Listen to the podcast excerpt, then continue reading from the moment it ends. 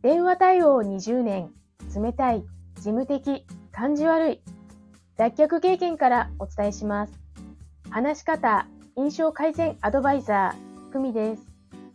このチャンネルでは、内向的な事務職ウーマンがビジネスで信頼を勝ち取る、話し方や印象改善のコツをお伝えしています。今日のテーマは、関西弁のおじさんに怒られたです。私が若い頃によくあったのが、関西弁のおじさんによく怒られることでした。淡々と感情を乗せずに話すので、とても冷たく事務的に聞こえるようです。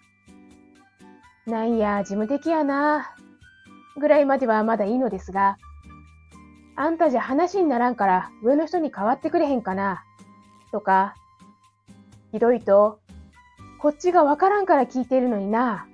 あんたみたいに頭がいい人にはわからんやろうけどな。と言われる始末。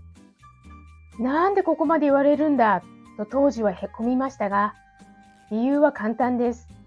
話の抑揚がないことだったんです。抑揚がない。たったこれだけでそこまで人を怒らせてしまうんです。